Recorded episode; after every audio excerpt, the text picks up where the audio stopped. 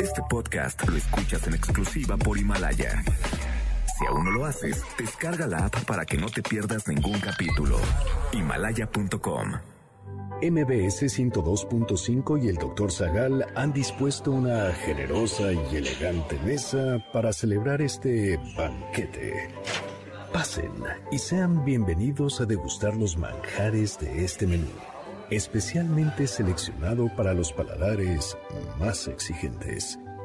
Esperamos que esta experiencia cultural les deje un buen sabor de boca. Amigos del banquete, hace poco cumplimos 11 años al aire.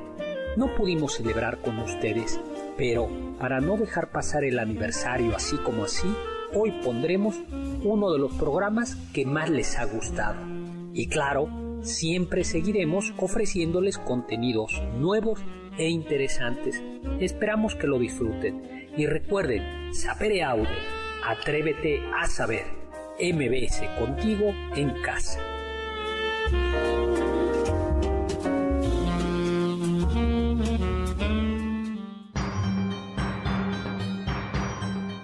¿Desde cuándo existen los eunucos? ¿Por qué se volvió costumbre castrar a los animales?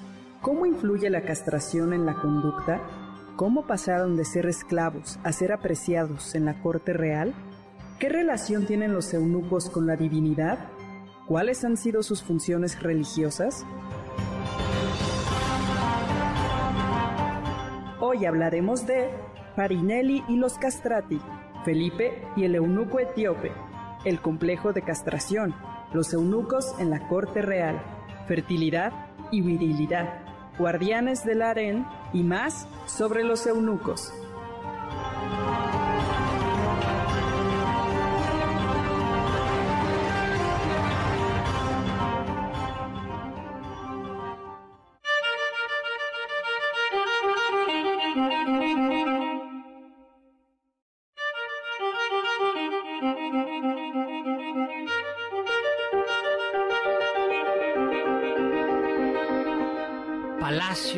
Imperiales, el harem, la sala del cielo en el Palacio Imperial de China, pastores, dioses, templos. Nos toca hablar de eunucos y castrados.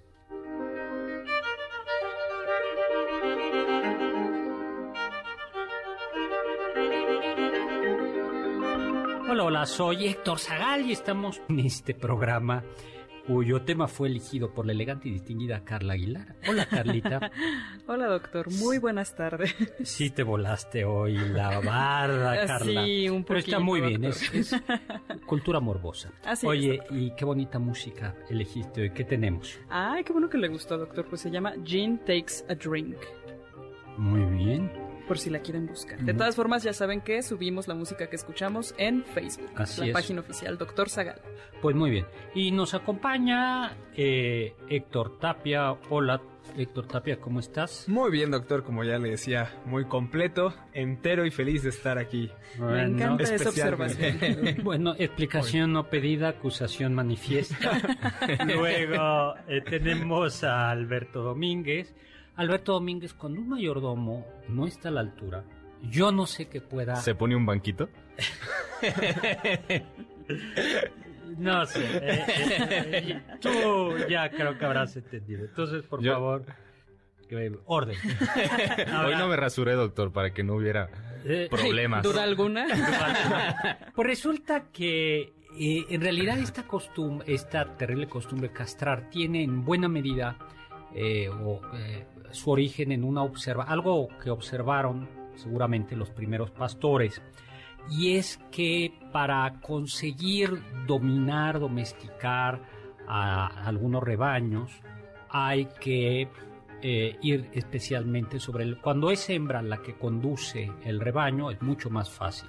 En cambio, cuando es un macho, y es un macho alfa el que conduce el rebaño, como en el caso en ocasiones de los carneros, El problema es, eh, pues, que el apetito, el instinto sexual me lo distrae mucho. Como Así parece, es. quienes hemos dado clases en secundaria, sabemos que es verdaderamente casi imposible dar clase de álgebra. O sea, hay demasiadas hormonas en el aire. Sí, la Este, testosterona se está desbordando por todas partes. Exactamente. Y pues lo que hacían los pastores, bueno, había eh, con algunos animales de cuernos, les quitaban parte de los cuernos. Sí. Otra es estos anillos que se ponen en la nariz, por ejemplo, de los toros. Y finalmente la castración. De hecho, yo siempre les digo, amigos y amigas, que la palabra güey es una palabra falocéntrica. ¿Tú sabías eso, Carla Aguilar?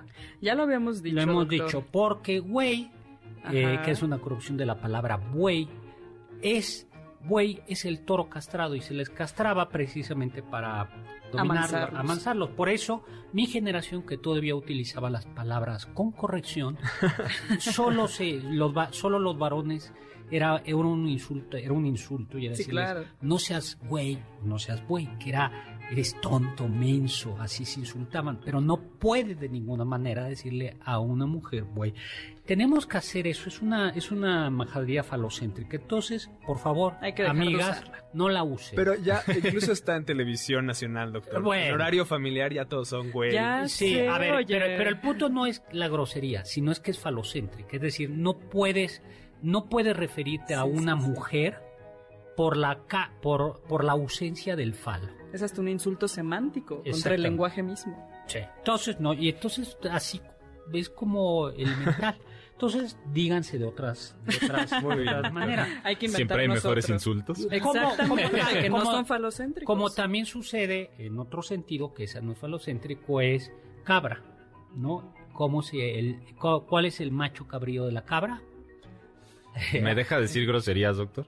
No es grosería. ¿No me va a dar con el látigo? Sí, pero dila. A ¿Es ver. cabrón? Claro, es, es- es Oh, lo, caray. eso es lo que dice la Dijo que no me iba a pegar, doctor. bueno, y... eh, Te va a descuernar. de ahí salió. Pero también hay otro motivo por el cual se capaban, se castraban algunos animales. ¿Ustedes saben cuál es? Por ejemplo, a los pollos, a los gallos. Eso es interesante, doctor. Los castraban porque al parecer al quitarles las hormonas que masculinas, lo que pasaba es que engordaban hasta cuatro veces más su tamaño. Así es. Entonces eran pues más jugosos y Así gorditos. es. De hecho, todavía se puede conseguir en algunos lugares de Europa el gallo capón, Así es. que es un gallo eh, que es capado de chiquito, eh, se les conoce como capones y que además se suelen consumir en Navidad, se les alimenta con almendritas bien bien y ya cuando eh, y ya cuando se les va a matar incluso para que no sepan mal y no estén tristes, se les emborracha. Y entonces se les emborracha y, y ya. Pues tienen una muerte feliz, vamos a decirlo así. ¿Le servimos uno, doctor? No, gracias. Eh, El banquete. Eh, Oiga, doctor, me quedé con la duda. Dime. ¿Qué usted, cuál método implementa con sus alumnos de secundaria? no, yo ya doy en prepa. Y además Ah. siempre con adultos mayores. Siempre 18 Entonces, no va a haber alumnos con su anillo aquí en la nariz. No, no, no, yo ya me, me retiré a tiempo. Y, ¿Para qué servía el anillo en la nariz? eh, a ver, a un perro lo puedes tener con un, ¿cómo se dice? Con un collar. A Ajá. un toro. Ok. Oh, vaya. Sí, incluso un buey, aunque esté ya menso, o una vaca, pero sobre todo un buey, aunque ya no sea tan bravo, pues, o sea, tú lo jalas del cuello y Claro. él ni se mueve. En cambio, Sí, si claro. lo jalas de la nariz, sí, algo análogo a lo que se hace con la brida del caballo, que no deja de ser bastante, bastante cruel, ¿no? Si es brida se llama, ¿verdad? Sí, me parece que sí. Y vamos a entrar en una pequeña distinción macabra que va a ser- que cabe, que es importante para entender la historia de la que vamos a hablar, que es hay la emasculación y la castración parcial. A ver, Toy, Tapia, si imagínate que no te queda elegir más que eh, una de dos, que es emasculado o no emasculado. O se, emasculado o la otra opción de castración. ¿Cuál preferirías? No lo sé, doctor. Yo creo que preferiría pedir perdón por, No, por no. lo que hice para que me No, no, ya No, te, no, no, no, te no. capturaron los asirios y ni modo. Ya estás. Pero como el jefe asirio es piadoso, voy a decir, Pregúntenle. Ok. Va, Eh, quiere corre conservar. tiempo. Uno, dos. será la, será la total, doctor, porque me gustó la parte de engordar y embriagarse como los... Ay, no, los no, no, no, no, muy mal. Bueno, entonces vamos a hablar. La musculación es la ablación de los testículos y la, eh, y la del pene. Así es. no íntegra. La otra es una ablación eh, de, un- de los testículos en ocasiones simple, eh, en ocasiones eso era horrible. No se ah, no se cortaban, sino se les pegaba para Sí, hasta dejarlos inútiles. O la otra Los era, torcían. perdón, pero así vienen los libros de historia. Tú me corregirás, Carla. Ok, doctor. Que dice que los torcían para Ah. para que ya no Se gangrenaran y pues ya no funcionaron. y ya no funciona. Esto es como patio de recreo. A mí sí me tocó en la primaria que llegabas, saludabas a un amigo, hola, ¿cómo estás? Y ¡po! golpe directo Pues, ahí. En que Y, y eso de torcer creo que se ha pasado un poco a los pezones. O sea, que llegas y... Sí, Ay, sí, También todos mis compañeros hacían eso. O sea, entre ellos, obviamente. sí, pero- sí. No, qué No horrible. Yo no No. entiendo esa tensión Es homoerótica detrás de la violencia Lo los dicho, hombres. lo has dicho bien. Lo has dicho bien. Es una tensión homoerótica. Es como. En el fondo son como. ¿Cómo se dice? B. Caricias. No, espérate. B- B- O sea, sí. bonda- ¿Cómo es? Bonda- BDSM. ¿Cómo se. Bonda? Ah, bondage and sadomasochism. sí. Sí, es- exactamente. Es, una, fo- es una forma. Sí, este doy placer, pero lo voy a encubrir de dolor. Sí. Te estoy violentando, pero en realidad, pues, Bien. estoy dando placer. Ya en la antigua Mesopotamia, eh, Enki, que era el dios creador o el dios eh, de la tierra, decía que se habían formado con el molde correctamente a los varones y a las mujeres, pero había un molde incorrecto, como quebradito, y de ahí salían eh, algunos que eran los infértiles, los débiles físicos o los locos que eran poseídos eh, por demonios. Pero curiosamente, decía este, este dios, aquellos que habían nacido sin pene ni vagina podían estar de pie frente a los dioses. y por lo visto, eh, pero había algo brutal, esa había algo brutal porque en Sumeria, que es la antigua, antigua, antigua, antigua Mesopotamia, la, la parte de la cultura más antigua, las mujeres que, era, que se dedicaban a tareas textiles, que fundamentalmente pues, era un trabajo prácticamente esclavizante, los hijos de ellas trabajaban como pues esclavitos, en Sí, términos pequeños prácticos, esclavitos. ¿no? jornaleros, barqueros, eh, pero no barqueros de Xochimilco, sino barqueros de los que, bueno, ese es un trabajo también muy exigente, tienes que lidiar con todos los borrachos, ¿no? Pero esto era peor porque era barqueros del Tigris o del Éufrates. Y, pa- y curiosamente para las madres, para evitar que sus criaturas tuvieran que sufrir esos trabajos extenuantes ya desde la niñez, eh, en ocasiones los castraban porque los niños castrados eran la élite de los esclavos.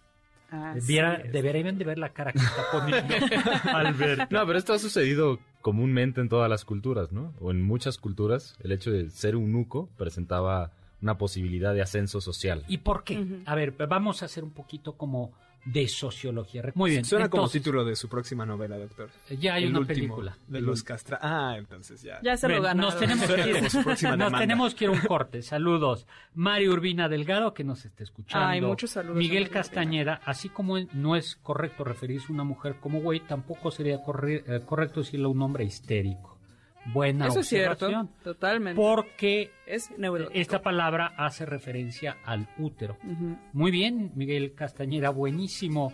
Profesor Cart, excelente libro de la vida buena según Aristóteles. Gracias, Ernesto González.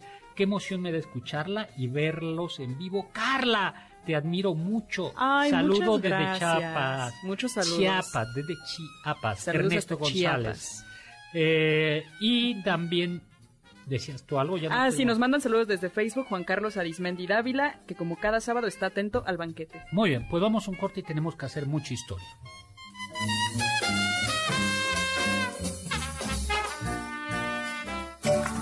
Del diccionario del doctor Zagal.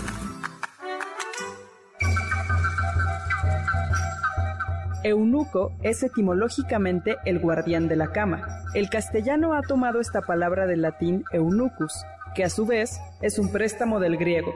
Dos son los componentes de esta palabra. En primer lugar, eun, que viene de euné, que significa cama, y a continuación, Ocos, que se forma a partir del verbo eken, que significa tener.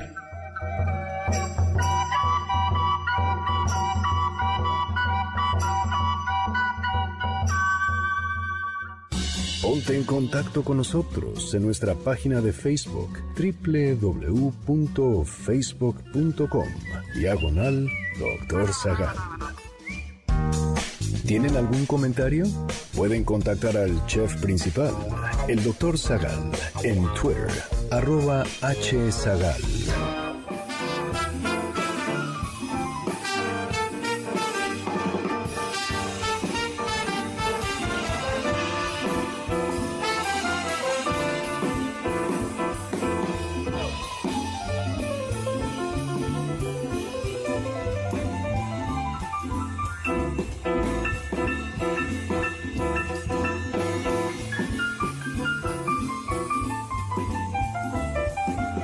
Bueno, estamos de regreso aquí en, notici- en MBS Noticias, como todos los sábados a las 5 de la tarde, hablando sobre eunucos y castrados, ¿no?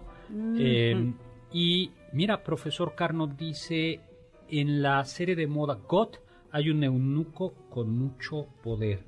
Bueno, Ah. Sí, Bueno. así es, doctor. Varys, la araña, como le dicen, que es quien teje los hilos detrás de todos los reyes que ellos están matando entre sí. Él, tan tranquilo, eh, este eunuco Varys, que no tiene pelo, también así lo pueden identificar, eh, es quien se entera de todo y va moviendo a placer. La mano que mece la cuna. pues Exactamente. sí. Así es. Y, a ver... eh, Doctor, antes, eh, ¿qué vamos- para- Bueno, ¿y qué nos vas a servir ahora? Después de la sopa le tengo una sorpresa. ¿Qué? Estos deliciosos tacos de machitos. Ay, no, por favor. Alberto... Oh, le traigo salsa roja. No, eh, ve, eh, golpes, por favor. Sí, ya se los estoy eh, anotando, sí, eh, y omitimos lo que nos ofreció el mayordomo. Nuestro mayordomo. Ahí sí ya se los comieron.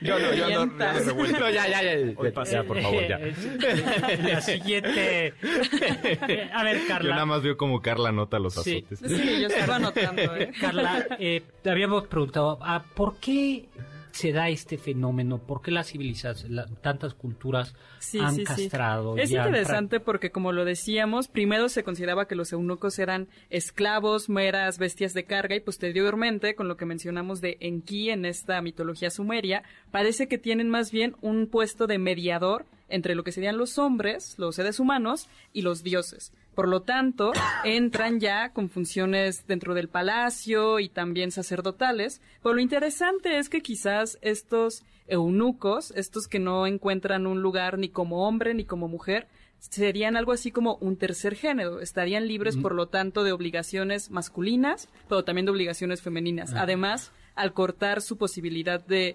reproducirse, de alguna manera, frente a los soberanos, eran las personas quizás más leales que podía encontrar. Por- sí, alguien me hacía notar que un eunuco al no poder procrear no podía no podía dar un nuevo linaje, una nueva dinastía y por tanto no se le veían con no se le veían como, como un adversario, como un peligro potencial. Esta es Exactamente, una, una, una buena reflexión. Ya doctor. como Alberto Domínguez, este es el, este- aquí hay que hacer reflexión. los- Y por lo menos...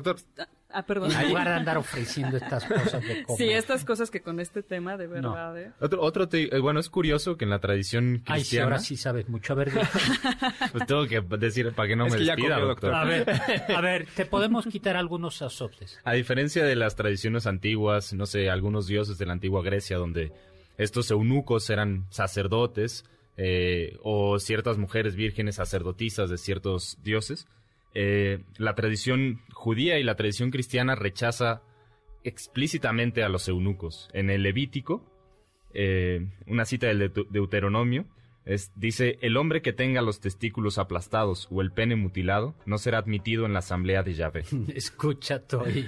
Sí, no, Pobrecito. no, Bueno, ¿qué? Sí puedo entrar. Hasta Y el es- momento. Y es sea, curioso. Tanto en, de- tanto en Deuteronomio como en Levítico está prohibido, ¿no? Sí, sí, Pero sí, sí. Es muy fuerte, entonces un Sí. eunuco no puede participar de la asamblea de Dios. Eso no deja de ser feo también. Y tampoco se pueden sacrificar animales que hayan sido castrados. Sí, Pero bueno, pues Ni siquiera, no- ni siquiera comer la carne de los animales que, Que hayan castrados sido que hayan sido sacrificados Sí. por extranjeros. Pu- eh, sí, pues bueno. No, pues siendo más ricos los, los, los, ga- el- los capones. Ni modo, doctor, ya no le puedo servir nada de eso. Bueno, Lo- me lo prohíbe mi religión. qué bueno. y, y también en el, en el eh, Nuevo Testamento, en el Evangelio de Mateo, capítulo 19. Ay, sí. Ya Eh, ve, doctor. Si Yo me quiero ir al cielo, doctor. A Nada ver. más que A ver, dinos ver. cómo te vas a ir al cielo. eh, entiendo que el que se quiere ir al cielo tiene que ser como... Eunuco. Ah, no, hay hay una cita muy controversial.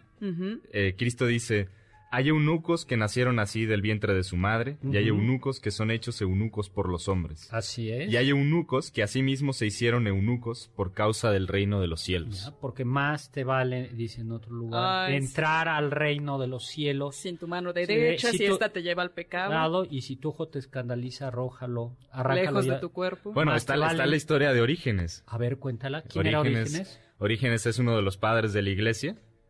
Notablemente no le decimos San Orígenes. porque Esto debido a que, a causa de estos pasajes del Evangelio, él decidió pues tomárselo en serio y no se cortó la mano. Pero sí se cortó Otra parte. se castró, pues. lo demás que era más pecaminoso. Pero qué Y- mal, sí, ajá. bueno, pero no, pero lo curioso es que él Fue con buena intención. fue ¿no? muy ingenuo, fue con buena intención, pero las escrituras no se refieren a esto. Es decir, antes de Jesucristo aquí está siendo puesto en, en cuestión por los judíos, otra vez a ver a qué hora le cachan una. Y, y lo que él está hablando es del don del matrimonio y del don de la, del celibato. Eh, entonces los eunucos que son, que asimismo se hicieron por causa del reino de los cielos, no es literalmente quienes se castraron, eh, sino quienes han decidido otorgar su vida a Dios. No solo eso, sino eh, es, había esta un sacerdote no podía ser ordenado un, Ujú. o Un varón eunuco no puede ser ordenado sacerdote. y se suponía que eh, ba- sí bastaba si ya eras sacerdote si ya eras sacerdote y te castrabas seguías siendo sacerdote pero si estabas castrado no, No te, te podías, podías ordenar. no te podías ordenar Eso le pasó a Orígenes porque se castró a los 18 años y a los 43 que quiso ordenarse le dijeron, Ah, cierto. pues, No. nanay, no Oye, puedes. pero está el tal Bagoas, vayamos al siglo IV antes de Cristo, Alejandro Magno ha derrotado a Darío III y entra a la capital del imperio persa. Y ahí se encuentra con que Darío III abandonado a su eunuco Bagoas, quien no solo cuidaba del harem de el poderoso rey persa, sino que también al parecer tenía relaciones sentimentales con Mm. Darío III. Y dicen las malas lenguas que Alejandro Magno, pues... También le entró a también- esos, a esos también. intercambios amorosos. Pues sí, hay de todo. Y a ver, Toy Tapia, y así algo como más moderno de... Tú que eres chico... Yo soy chico punk, doctor. O sea, no, no por mi vestimenta, o sea, creo que soy todo lo contrario al, al estereotipo Está de peinado chico de lado. punk. Eh, ajá, una vez no me puse gel. No puede ser. fu- Fui rebelde. Se, pe- Wow. se peina con limón. Eh, pero, por ejemplo, está esta canción de Descendants, que es de estas bandas más. de las más influyentes eh, de todo el punk. Y pues, que es como lo tradicional, ¿no? El sexo, las drogas y el rock and roll. Tienen justo esta canción que es Eunuch Boy, el chico eunuco. Y dura 20 segundos y termina con una frase muy triste que va en contra del punk, que es como, debe apestar saber que, pues, nunca tendrá sexo. Ah, Pobre Eunuch Boy. Por bueno. los finales tristes. Nos doctor. tenemos Entonces, que ir finales a, tristes, a un realmente. corte, pero antes de irnos a un corte les cuento que según Flavio Josefo en su historia de los judíos, historia de las antiguas judías, este historiador eh, judeo-romano dice que Herodes el Grande, el que mató a los inocentes, tenía trece eunucos, mu- mucho más amados que todos los otros, sin que hubiese alguien que lo ignorase. Uno tenía al cargo servirle la copa. Como Alberto. Otro, otro la Yo no soy cena. eunuco. Otro la cena. Y el tercero, la cama. Mm. Y este solía dormir con él. Eso ya no me gustó. Este, bueno, nos tenemos que ir eh, a un corte. Estamos hablando de historia de los castrados e historia de los eunucos. Mi Twitter arroba hzagal, zagal con z.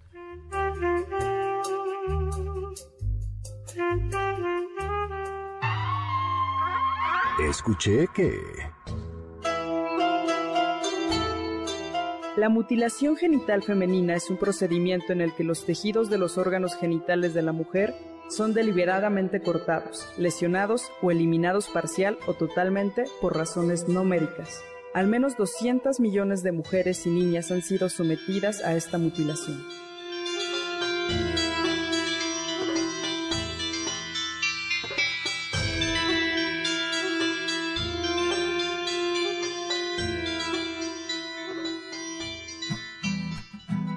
¿Faltaste a alguno de nuestros banquetes? ¿Quieres volver a degustar algún platillo? Escucha el podcast en www.mbsnoticias.com. ¿Quieren contactar a los ayudantes del chef? Pueden escribirles en Twitter, arroba Carla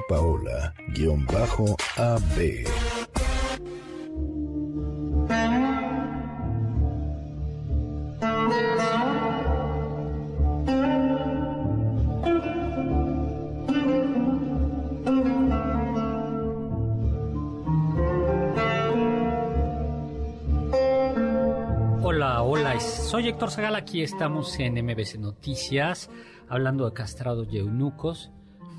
Iba a decir como todos los sábados, pero no, estamos como todos los sábados y en esta ocasión hablando sobre este tema, castrados y eunucos en la historia. en Oiga, la- doctor, yo tengo una duda. No te di la palabra, Alberto. Ah, A ver, pero tengo una duda, doctor. Pregunta. ¿Puedo decir algo, por favor? Sí. Dije, por favor. Se te acabó el tiempo de la pregunta. A los, a los eunucos que los castran completamente, ¿cómo le hacen para ir al baño? Ay, eso es Ah, horrible. oh, eso es Les dejan un orificio, que es el de la uretra, pero cuando tienen que ir al baño, se tienen que quitar una barrita de metal, que puede ser de oro, de plata o de bronce, o quizás una piedra que se encontraron ahí, Guácala. y se la tienen que quitar cuando quieren ir al baño. Así es. Y ya sale solo, ¿no? Como... Gracias. Pues, sí, supongo que sí, porque pues les quitaron el esfínter que controla eso, entonces sí. Sí, era, es una parte de, la- de las cosas más terribles, dependiendo de qué Bueno, ¿alguien quiere más tacos de machitos? No, estoy bien, amigo, ¿Y gracias. tu religión? Ah, sí, cierto, perdón. ¿Dónde quedó? Ya, ya, o sea, realmente. Profesor Cart, buenas tardes. Wei, eh, no, dice Jiang de Sunning, Ujú. eh, que murió en 1627, fue eunuco chino del final de la dinastía Ming y considerado por muchos historiadores como el más poderoso y notorio eunuco de la historia. En China también Sí. se castraba a la gente, ¿no? A veces porque Sí. ellos eran justo los que formaban también parte del palacio, entonces preferían castrarse para... Sí, en un principio era un estar. castigo, pero después eh, algunos de estos eunucos eh, pasa, eh, tenían algo, acceso al palacio, porque en teoría en el palacio, en la ciudad prohibida, no podía dormir ningún varón, Sí, ni siquiera un varón chiquito. Y está Alejandro Pellón López, que también nos contestó lo de Moreski, pero era por teléfono, ¿no? Sí, doctor, Vamos. también en Twitter nos manda saludos Delia, que dice que está muy feliz porque está a tiempo para el banquete. Y le quiero mandar saludos a Julieta del Valle. Y Muchos saludos. Mira, eh, Edgar Grove nos pregunta cómo era la castración en aquella época. Bueno, entonces le voy a contar. Eh, era algo gravísimo, era algo muy duro. Cualquier intervención en una época en la que no había antisépticos, ni antibióticos, ni Analgésicos ni analgésicos, además ni se des- desinfectaban las eh, los instrumentos quirúrgicos, era algo brutal. De hecho, especialmente esto hacía que los que los eunucos, los eunucos que eran completamente castrados, eran mucho más los emasculados eran muchísimamente mucho más caros que los que no eran eh, completamente castrados, precisamente porque la tasa de sobrevivencia eh, era menor. Algunos lugares en la Edad Media, en, la Edad Media, los árabes, los musulmanes, eh, tenían un importante mercado, querían eunucos, pero ellos no podían eh, practicar eunucos, eh, pra- eh, no podían castrar. Así es, Y entonces, estaba prohibido. y algunos comerciantes, eh, que algunos comerciantes, había, especialmente eran comerciantes judíos que controlaban parte del comercio, eran los que se encargaban de castrar. Doctor, usted una vez me contó, o no sé si fue Carla, ya ve que siempre hablamos de eunucos, que, que- que cuando los castraban los enterraban en la arena. Entonces, esto lo hacían sobre todo cuando eh, esta era una costumbre para eh, satisfacer, por decirlo de una manera brutal, el mercado de eunucos En el harén eh, islámico. En, en Andalucía. En- En Andalucía también. entonces, en- sí, en la Andalucía árabe, en la Andalucía exacto. musulmana. Entonces lo que hacían era un agujero, castraban al, castraban al pobre eunuco y lo metían ahí enterrado hasta, Hasta la la cabeza. cabeza. Des- eh, a ver, ¿por qué creen? Carla. Bueno, eh, lo Por- enterraban ahí para cauterizar la herida justamente con la sal del mar, el yodo marino. Y es interesante porque hay sano. vestigios, obviamente, se preocupaban por su salud.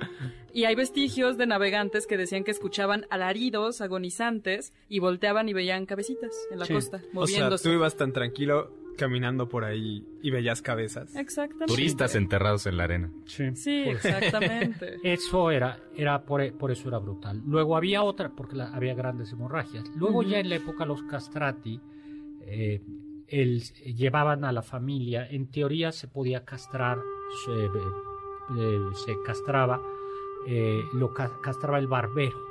Recuerden que quien practicaba la cirugía hasta todavía el siglo XVII Ujú, era el Todavía hasta el. 18, hasta Sí. 1745, el barbero era el cirujano por excelencia. Y sacaba los dientes y era el que Las sangrías también. Exactamente.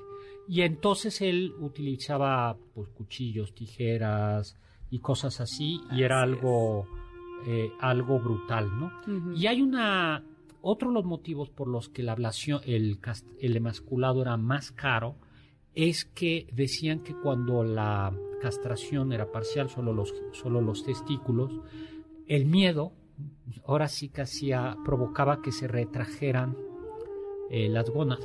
Así Oh. es. Y eso permitía, en- decían que en algún caso podía permitir que conservara ciertas funciones el, el varón que había sido solo parcialmente castrado. Y eso no le gustaba nada al que los, los Pues sí, el contrataba. soberano o al que estaba encargado de, del harén, el soberano que tenía a sus mujeres ahí recluidas. Y por cierto, ¿saben cómo se decían en Roma?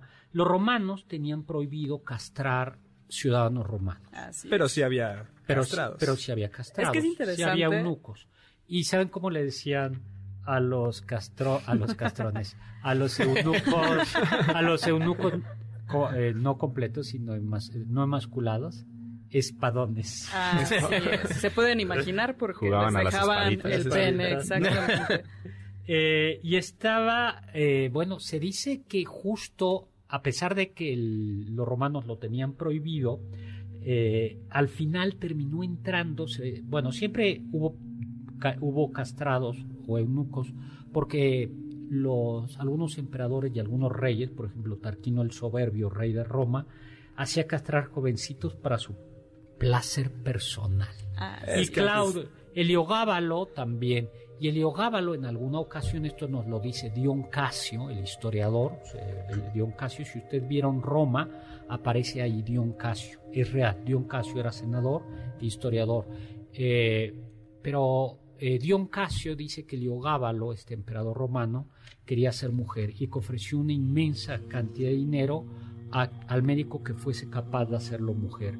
Pero no se animó a castrarse. Sí, eso nos dice Dion Casio, que Es- no se atrevió, pero que le gustaba ver a los castrados. castrados, ¿no? Sí. Y Claudio también, pero lo que le- eh, les cuento es que eh, los eunucos estuvieron ya no solo de moda desde el punto de vista, no de moda, sino de placer, sino, sino que se convirtieron en algo más socialmente aceptado Así es. en el momento en el que se adopta el culto de Cibeles. Tú sabes, a ver, jovencito de la Ciudad de México, ¿dónde hay una estatua de las Cibeles en México? Pero por supuesto, doctor, en la colonia Roma es un buen lugar para después de echarte unos drinks, estar ahí paseando y ver si todavía puedes llegar a tu casa sin, sin regaño. Que Entonces siempre, va. siempre No, bueno. que alcanzas a ver bien a las Cibeles, dices, ok, eso está... O todo- todo está bien, despiertas todo ya a está las bien. 6 de la mañana, ya sigues dando, dando vueltas, vueltas. ¿no? si ¿Por te dónde empieza me a voy? No, el ojo, ahí sí te preocupas. oye. El La culto a Ci- Cibeles en los tiempos modernos. Pues sí, Cibeles era una diosa de la tierra Ujú. y tuvo un hijo que era el El Atis. joven Atis. Pero Guapísimo pues ya saben cómo eran las diosas de aquella época, se enamoró de su propio hijo y cometió incesto. Lo habitual. Sí, pero pues era diosa y todo quedaba en familia. Sí, no le hace, ¿no? Pero el Atis, que era un bello joven, le puso los cuernos a su esposa amante madre. Con una ninfa, además, o sea, alguien bastante atractiva. Y Atis... Bueno, y ¿qué hubieras hecho tú? Cibeles... Pues escucha lo que hizo Cibeles. A ver qué Al a pasa. Sí, Sí, mijito, pues para que aprendas que a tu madre esposa amante no se le falta el respeto, lo castró. Y a partir de entonces, los sacerdotes de Ati, de los sacerdotes de la diosa Cibeles, solo podrían ser eunucos. Así es. O sea, que aguas si le sigues dando vueltas a, a la Entre diosa. unas como, ay, ya se me cayó mi bebida y ay, ya se me cayó. Sí, ok. ok. Pero sí, justamente, aunque existía la prohibición de castrar a los romanos o que alguien, o un romano que castrase a alguien más, se necesitaba que hubiera sacerdotes emasculados, entonces siempre se traían jovencitos de otras partes del imperio para que fuesen castrados y estuvieran ahí adorando a Cibeles. Y doctor, nos mandan saludos de Facebook. Ulises Ricardo dice muy buenas tardes, doctor, aquí pasando lista, que le encanta el tema de hoy, se le hace muy interesante y saludos a todos en cabina. Y también nos escribe Noemí Apple, nos dice buenas tardes, escuchándolos como cada sábado, me encanta la cultura y ustedes la transmiten de forma muy divertida. Dice, tengo 29 años y he pensado en estudiar como segunda carrera de historia o filosofía, como Carla. Hazlo. Este tema nunca imaginé que lo comentaran, pero por favor mándenle un saludo a un hombre que ha sido acosado por un eunuco. Por favor, Andrés Gese García, que al escucharles aprenda que no es fácil ser eunuco. Entendí. Yo tampoco entendí, doctor. Pero Bueno, pero le mandamos saludos sí, le mandamos muchos saludos. Y si no es fácil ser eunuco y es una atrocidad, esta. Así es, por supuesto. Esta emasculación y castración. Plinio el Viejo, eh, tú, tú no, Plinio el Viejo sí cuenta que los castores, eh, cito a Plinio el Viejo y ahora discutimos de Plinio el Viejo. Muy bien. El Viejo en este libro que ya hemos citado dice, los castores del Ponto, el Ponto es el Mar Negro, se amputan a sí mismos sus partes cuando se les acosa, les acosa el peligro, sabedores que se los busca por lo que los médicos llaman castorio. El castorio ya hablamos de eso, ¿no? Así es. Eh, y- cuando hablamos de perfumes, pero en realidad Es como un harakiri, doctor, eh, pero... no, No. porque en el harakiri te matas. Aquí nada más para- arranca de las glándulas, pero Pero justo no son los testículos. Lo interesante es que el castorio eh, viene más bien de las glándulas anales. Entonces lo que está protegiendo no son sus testículos, sino las glándulas anales que guardan el y castorio. entonces dice, Carla, ¿te estás vengando por lo de los tacos de machitos?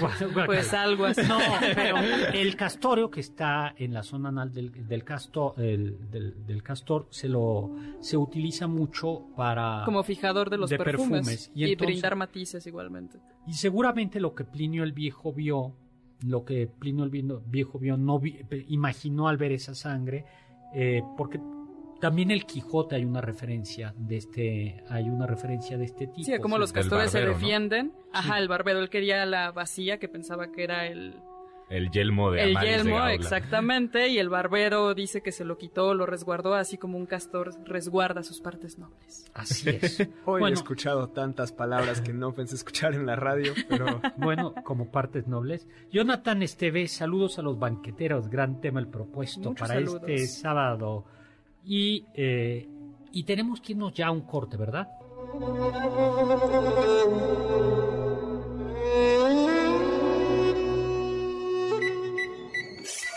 Hay quien dice que...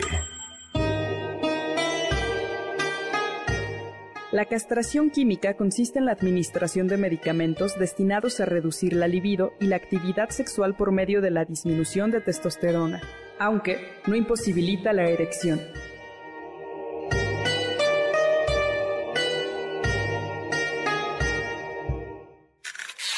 ¿Quieres felicitar al chef por tan exquisito banquete? Llámale al 5166-1025. ¿Listos para el siguiente platillo? Quédense con nosotros, pues aún queda mucho por picar y la promesa de postre.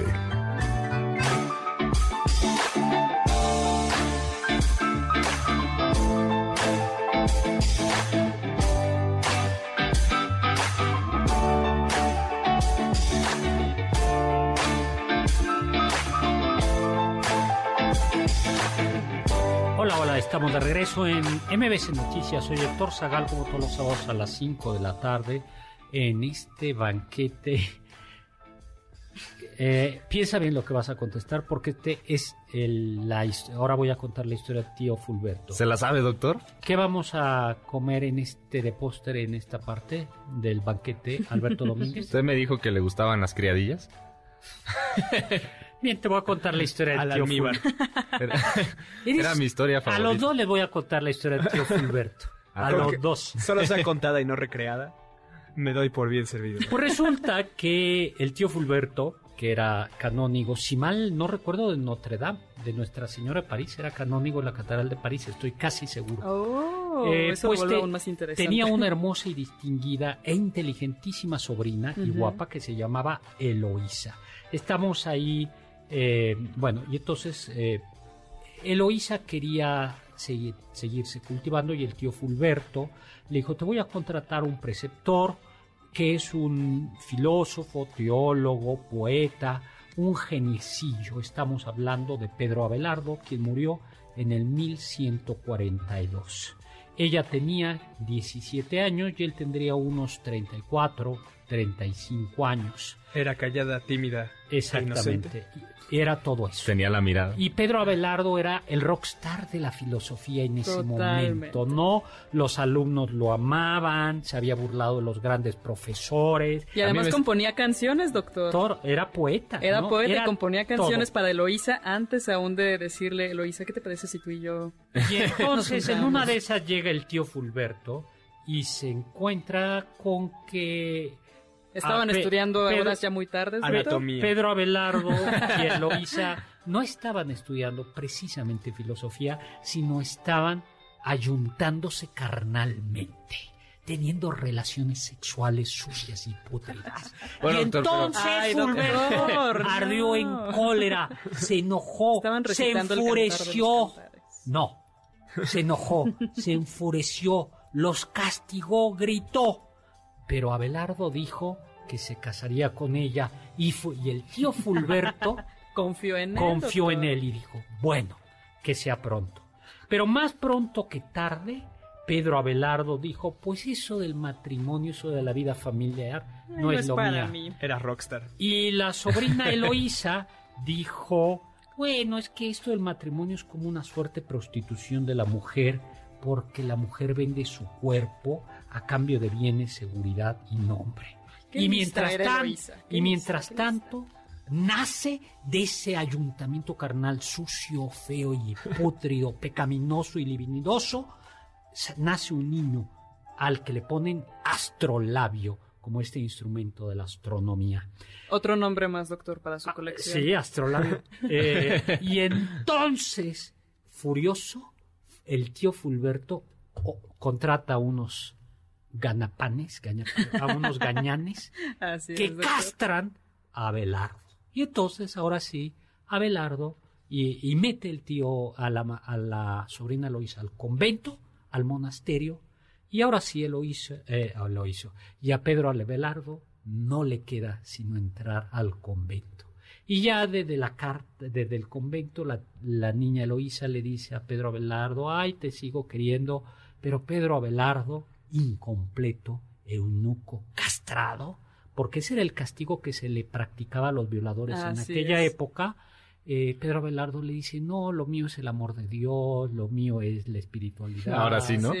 No, pero además la desprecia, le dice, lo que tú y yo tuvimos fue algo mundano, yo ya estoy por encima, soy casi un ángel. Así es, con lo cual, recuerden al tío Fulberto, Alberto Domínguez No lo voy a Héctor olvidar. Tapia. No lo ¿De olvidaré, doctor. No sean Abelardo, sean Es que el tío. Fulberto, el tío Fulberto no entendió nada de la revolución sexual. Pero yo soy, yo soy el tío Fulberto. Doctor, Eso es la A- historia a, de mí me, Pedro a mí me gusta mucho la, la filosofía de Pedro Abelardo y de hecho tiene un tratado muy importante sobre el pecado. Y yo creo que pues había que hacer trabajo de campo, ¿no, doctor? Sí, pero era ver lo mal que está. Sí. Y se conservan las cartas de Eloísa Fulberto, son muy bonitas. Sí, sí, son preciosas. Tenemos saludos, doctor, de parte de Arturo Ramírez de Coajimalpa. Dice que es fan del programa y que le encanta. Georgina Cabrera de Netzahualcoyotl nos pregunta si la Guardia del Vaticano tiene eunucos. No. Yo creo que no, No, porque tuvo. está prohibido. Desde el concilio de Nicea está prohibido los eunucos Sí. dentro de la iglesia. Sí, lo que, Aunque, Bueno, sí, doctor. No, lo que hubo una costumbre es que lo- como, como en la iglesia, en las, en, los, en, en las ceremonias de la iglesia, no pueden cantar mujeres o no podían Ujú. cantar mujeres, Se usaban niños. se usaban niños, pero cuando los niños perdían su voz, Entraban se- a la pubertad y se engrosaban las cuerdas vocales. eh, algunos se castraban o los castraba la familia porque ser cantor, por ejemplo, de la capilla Sixtina o de una capilla importante, Sí, claro. era una fuente muy importante. Esto era un abuso, esto era un abuso contra los niños terrible. Sí, horrible, doctor. Y otro saludo más de Eduardo Mario del Estado de México, Coacalco, que dice... Ay, muchas gracias. Dice, felicidades a Carla, soy maestro y me encantaría tener una alumna como Carla. Ay, muchas gracias, a mí también. Eduardo. Nos Ay, doctor, pero ya me tuvo. Fue un- fui una buena no alumna, ¿no, doctor? Sí, por- tú sí fuiste una muy buena alumna, no Sí como otros que todavía deben la materia, ¿verdad, Artu- ¿verdad Alberto? Pero Doctor, hablando entonces de estos niños castrados, ¿por qué no hablamos de Farinelli? Yo creo que el más famoso de los castrati.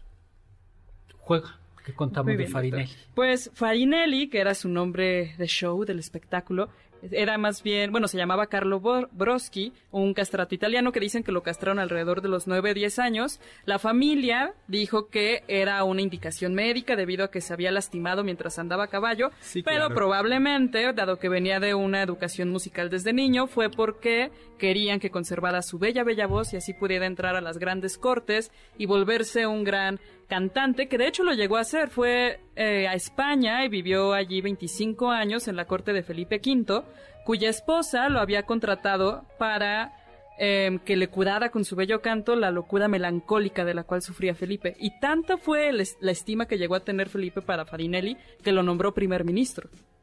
Carla, eh, algo importante es como estaba prohibido la castración, la excusa típica eran los problemas de salud. Entonces a veces la familia llevaba al niño o al, decía, es que el médico dice.